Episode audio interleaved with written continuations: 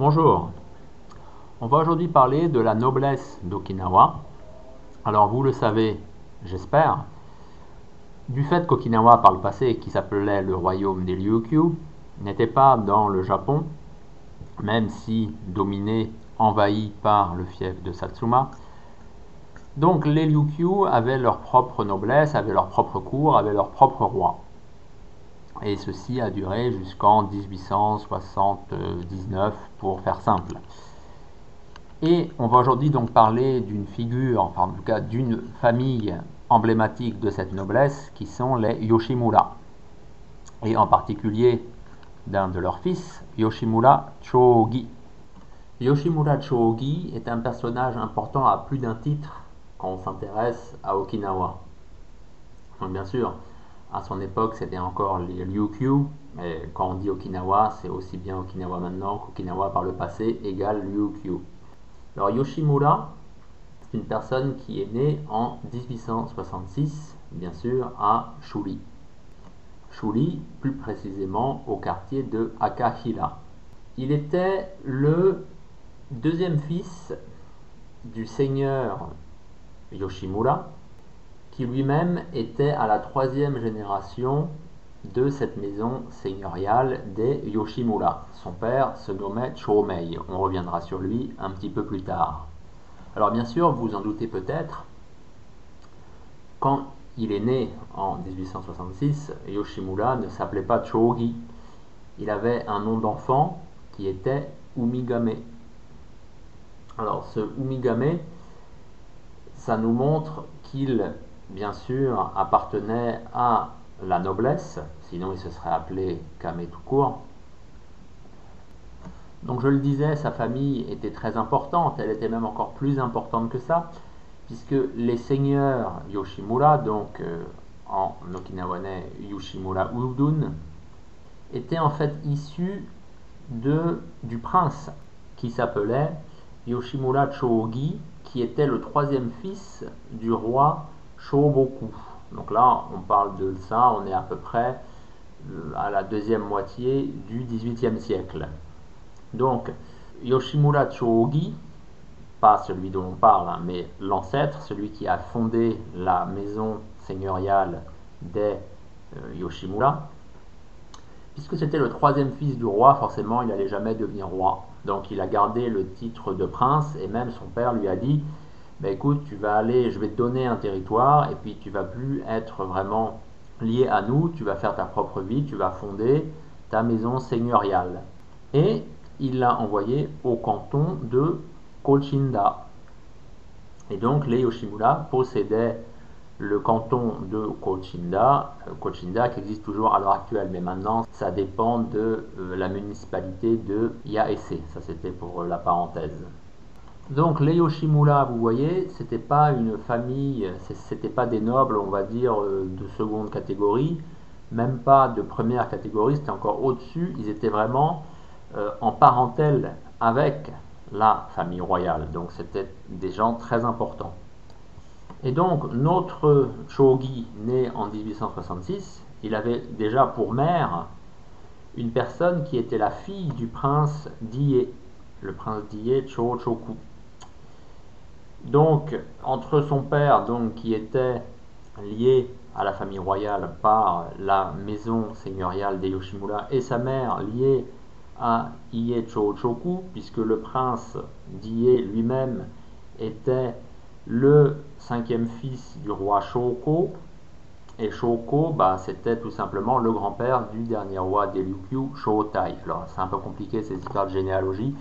Je vous donne ça plus pour l'anecdote, pour le détail, mais retenez que euh, notre Yoshimura Chogi, entre sa mère qui vient du prince d'Ie et donc euh, son père qui est de la famille seigneuriale des Yoshimura, eh ben, c'était vraiment pas n'importe qui, et on va voir en quoi cela a de l'importance concernant justement par exemple le karaté.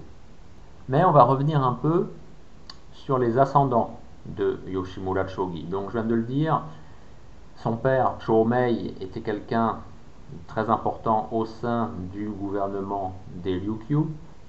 Et quand il a été question, bien sûr, que euh, les Ryukyu deviennent Okinawa, que tout ça rentre dans le Japon, il s'est opposé fermement à cette euh, décision. Il a rejoint le parti des obstinés, donc c'était le Ganko, les Ganko, donc ça veut dire vraiment c'est les obstinés. Donc si on rajoute To, bien sûr, c'est le parti des obstinés, Gankoto, qui s'opposait bien sûr au Japon et qui était plutôt pro-Chine. Alors, ils étaient tellement pro-Chine, ces obstinés, avec en tête Chomei, le père de Chōgi, que durant la guerre sino-japonaise de 1894-1895, ils priaient littéralement, ils organisaient des rites pour la victoire de la Chine.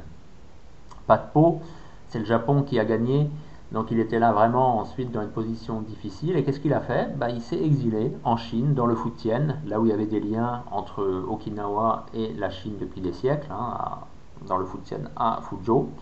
Et il est parti avec son fils aîné, donc le frère aîné de euh, Chogi. Et donc Chogi, de fait, s'est retrouvé à la tête de la maison seigneuriale. Voilà à un peu plus donc de... Euh, il avait dans les 23 ans quoi. Alors Yoshimura Chogi, vous en doutez, en tant que fils de seigneur lié à la famille royale, on peut dire qu'il a eu une jeunesse dorée, il a eu droit à toute l'éducation qui était liée à son rang, donc ça impliquait aussi bien les arts que bien sûr la maîtrise du chinois, enfin l'étude du chinois, et bien sûr les arts martiaux, dont le karaté.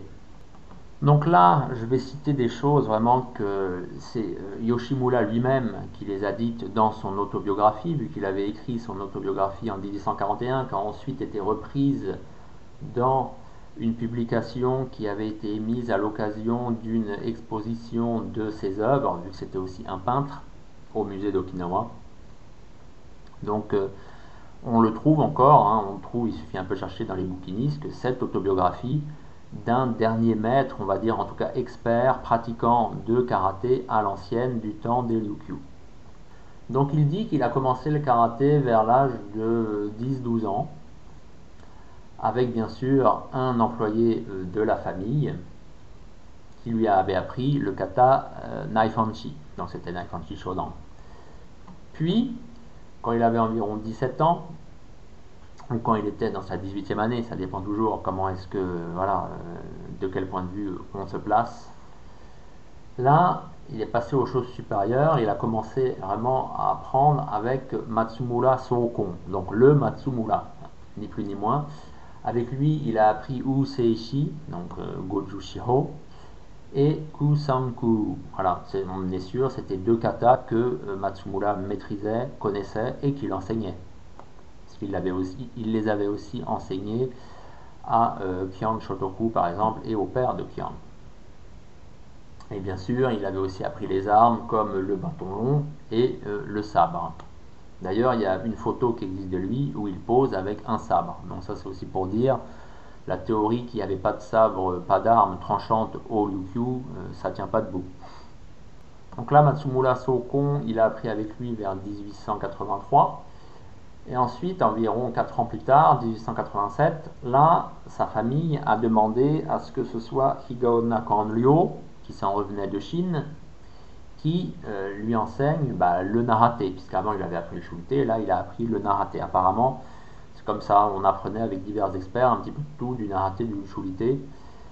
Et donc, Kanryo, euh, d'abord, c'était Yoshimura qui se dérangeait chez euh, Puis, par la suite, vu l'importance des Yoshimura, bah, en fait, c'était Higaonna qui, lui, se dérangeait jusqu'à Shuri pour enseigner à Chogi, qui était dans sa 21e année, on va dire.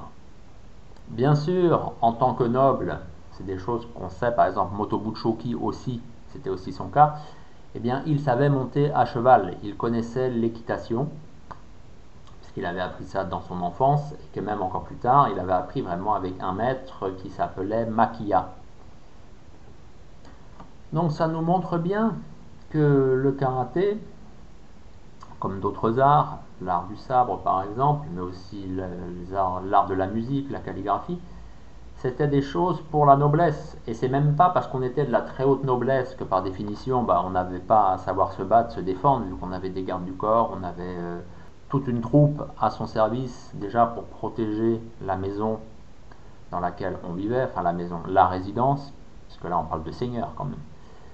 Eh bien non, on apprenait quand même le karaté parce que c'était, ça faisait partie de l'éducation des hommes de bien, de ces gens qui étaient au-dessus du lot, qui avaient le sang bleu, on pourrait dire. Donc toute cette théorie, on entend encore parfois, oui, le karaté, non, c'était pas pour euh, les gens importants, c'était pas pour la noblesse. Tout ça, ça tient pas debout. C'est des gens qui ne savent pas, c'est des gens qui ne connaissent pas ce que c'est qu'un seigneur Haji. C'est des gens qui ne savent pas ce que c'est qu'être Udung et donc posséder une résidence aussi qui s'appelle Udung. C'est des gens qui ne connaissent pas bien. Bon, c'est vrai, c'est un peu compliqué. On l'a vu un peu au début toutes ces histoires de la famille royale qui donne des princes, ensuite des seigneurs qui partent administrer des territoires au nom de la famille. Mais tout ça, c'est des choses qui s'apprennent. Et si on ne les sait pas, parce qu'on ne veut pas les apprendre, parce qu'on ne peut pas, ou je ne sais pas, eh bien, on, ne parle pas. On ne parle pas du karaté. Si on connaît les choses sur les arts martiaux du Japon, vraiment, euh, même les arts martiaux japonais, je devrais dire, tout ce qui est jujutsu, école de sar, eh ben, on se concentre là-dessus et on ne parle pas euh, de la culture Ryukyu à laquelle appartient le karaté. Parce que oui, parler du karaté, euh, oui, parler du karaté des années 60-70 de, la JKA, oui, bah, c'est bien, d'accord. Oui, là, en effet, on est dans l'art martial japonais, mais c'est un art martial qui a plus grand chose à voir avec justement la culture des Ryukyu. Donc il faut savoir, si on se concentre là-dessus, comment est-ce que Nakayama a fait des choix politiques, euh, administratifs pour développer son karaté? Très bien, l'année 60-70, très très bien. Mais quand on dit qu'on est historien et donc qu'on se penche comme ça sur des choses qui datent de 1850, là vous voyez avec Yoshimura c'est 1866 euh, jusqu'à 1900, mais euh, qu'on n'a pas les bases, qu'on ne connaît pas, qu'on connaît même pas les mots. Hein. Il y en a qui, je vous rappelle, pour dire Udun, ils disent Goten ou Odon parce qu'il prononce ça à la japonaise. Ben non, pas de peau, euh, c'est l'okinawanais parce que là on est dans la culture okinawanaise classique, donc c'est-à-dire la culture des Ryukyu. Alors il faut savoir que depuis que le royaume des Ryukyu avait été aboli en 1872, la haute noblesse des Ryukyu avait été incorporée à, on va appeler ça la monarchie du Japon. Euh, c'est la pairie. Et donc, eh ben, ils touchaient les Yoshimura, puisqu'ils avaient euh, gagné le titre de baron au sein de la monarchie japonaise. Eh bien, ils touchaient une rente, mais forcément, vu que le gouvernement japonais avait appris que le père, donc Chomei de euh, Yoshimura Shogi, n'était pas vraiment pro-japonais, n'était pas un fidèle défenseur du Japon, eh bien, quand le père donc de euh, Chogi est mort en 1896, je crois, en tout cas lui en 1887, il a donc pris la tête de la famille seigneuriale, eh bien encore là, il recevait cette rente.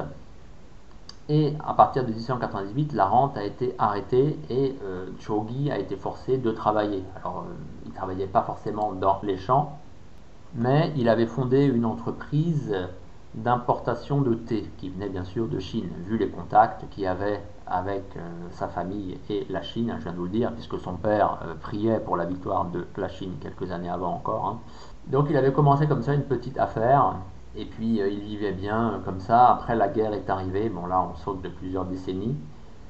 Il vivait ensuite à Osaka quand il y a eu la guerre, et bien sûr il y a eu des bombardements et il est mort en mars 1945 à cause des bombardements. Voilà, donc Yoshimura, ça incarne comme ça cette noblesse d'Okinawa, des gens qui n'ont quasiment jamais eu à travailler de leur vie, qui étaient payés entre guillemets pour leurs euh, occupations, pour leurs dignes occupations, musique, littérature, arts martiaux, un peu pareil euh, que la noblesse qu'on avait en Europe, hein, c'était un peu pareil. Hein.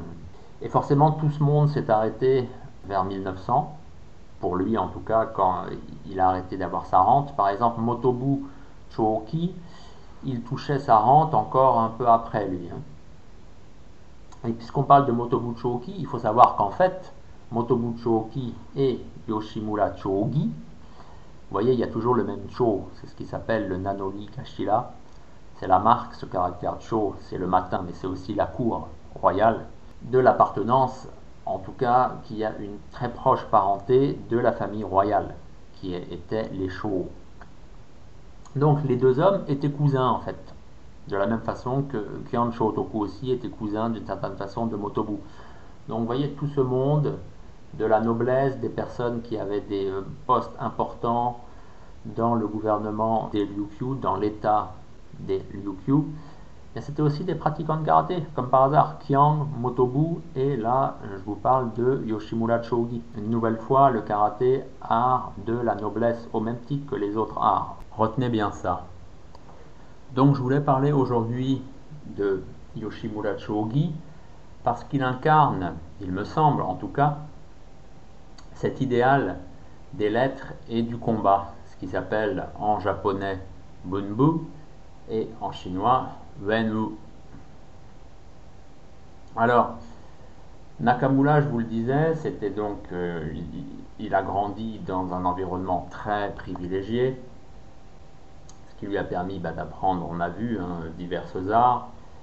Il excellait dans la peinture, puisqu'en fait, si on le connaît encore à l'heure actuelle, donc si on a des traces de sa vie et donc de ce qu'il a fait concernant les arts martiaux, c'est parce que en 1981, il y a donc eu une exposition au musée d'Okinawa, pas l'espèce de gros bunker qui a maintenant à la ville nouvelle, là près du grand centre commercial, c'était l'ancien musée d'Okinawa qui était euh, près de Shuli en fait. Donc il y a eu une exposition des environ 50 œuvres qui existent toujours de lui, qui avaient été conservées par sa fille et que sa fille ensuite a transmis euh, aux autorités euh, départementales. Et c'est à l'occasion de cette exposition qu'on a édité un petit fascicule qui présentait Yoshimura et on a reproduit, réédité son autobiographie qu'il avait donc euh, faite en 1941. C'est aussi simple que ça. Donc on le sait, il avait donc appris le karaté, on va revenir un peu sur ça, ainsi que eh bien, euh, le sabre, bien entendu le bâton long, mais aussi le tir à l'arc. Il excellait dans l'équitation, et bien sûr, c'était un calligraphe. À, cette époque-là, de toute façon, des deux côtés de la mer de Chine, on ne pouvait pas être comme ça quelqu'un versé dans les arts, peu importe, un art martiaux, art scénique, art littéraire, et ne pas être calligraphe. Enfin, c'était une aberration. C'est pour ça, euh, j'ai une petite parenthèse, quand vous voyez un maître qui en même temps est un fin calligraphe, eh ben, vous pouvez lui faire doublement confiance parce que on a tendance un peu à dire au Japon à l'heure actuelle qu'il n'y a plus beaucoup en fait de vrais maîtres d'arts martiaux parce que déjà ils savent pas vraiment calligraphier. Donc quand vous tombez sur un maître, que ce soit d'aïkido, euh, de sabre, de karaté, n'importe quoi, si c'est un bon calligraphe, vous pouvez déjà lui faire confiance. Voilà, je ferme la parenthèse. Pour finir, donc revenons sur la formation de Yoshimura en karaté, puisque je sais que c'est ça qui vous intéresse. Donc Yoshimura, je vous l'ai dit, il a appris quand il était encore jeune avec euh, quelqu'un qui servait au sein de la résidence familiale. C'est quand il avait dans les 11 ans. Puis quand il avait environ 17 euh, ans, là, c'est ni plus ni moins que Matsumura Soukon qui lui a enseigné, et ça c'est lui qui le dit, donc les kata Useishi et Kusanku.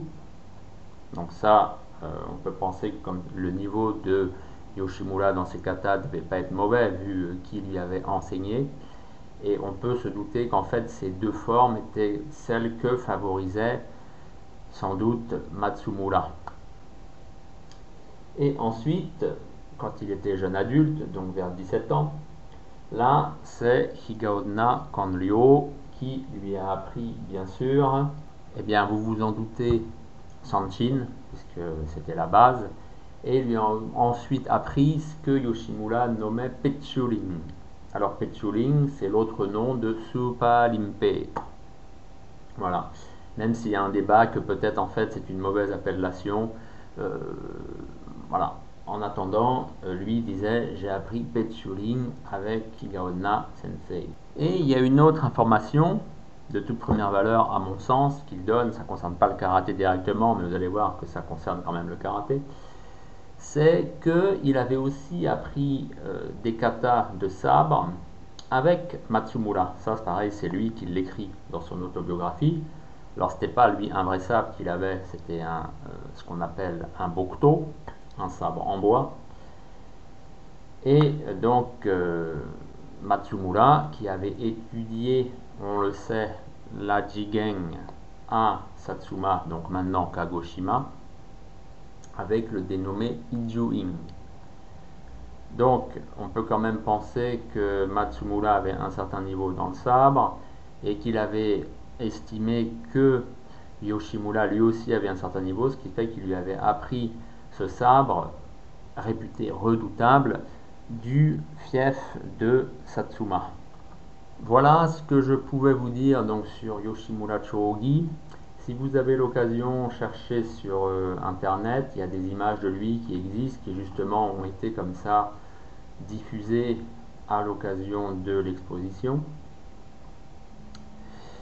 Euh, on voit quoi, c'est vraiment quelqu'un euh, de la noblesse, donc ça tord le cou à toutes ces histoires qui disent qu'il n'y avait pas de noblesse à Okinawa, enfin au Ryukyu, que le karaté c'était pour les paysans, bah non, puisque Yoshimura c'était, on va dire, c'était le noble des nobles, hein, quasiment, l'un des derniers, en tout cas, grands nobles des anciennes Ryukyu.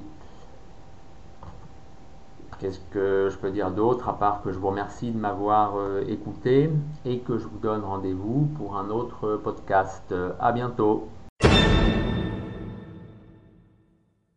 Et pour découvrir les arts martiaux okinawanais, je vous recommande mon livre Karaté Kobudo à la source, les arts martiaux okinawanais maintenant, je peux aussi vous recommander Tête à tête en mer de Chine, qui lui est un recueil d'entretien avec les maîtres et experts okinawanais contemporains. Si vous êtes plus intéressé par euh, les textes, on va dire, fondateurs du karaté, là il y a deux livres de Motobucho Oki que j'ai traduits. Le premier qui s'intitule Le karaté jutsu boxe d'Okinawa et le second qui s'intitule tout simplement Mon Karate Jutsu. Et pour ceux qui s'intéressent plus aux arts scéniques euh, et les danses en particulier, j'ai édité Passé et Présent des arts du spectacle okinawanais. Et là, je viens de sortir Danse et combat à Okinawa. Voilà, tous ces livres, vous pouvez les trouver sur Amazon.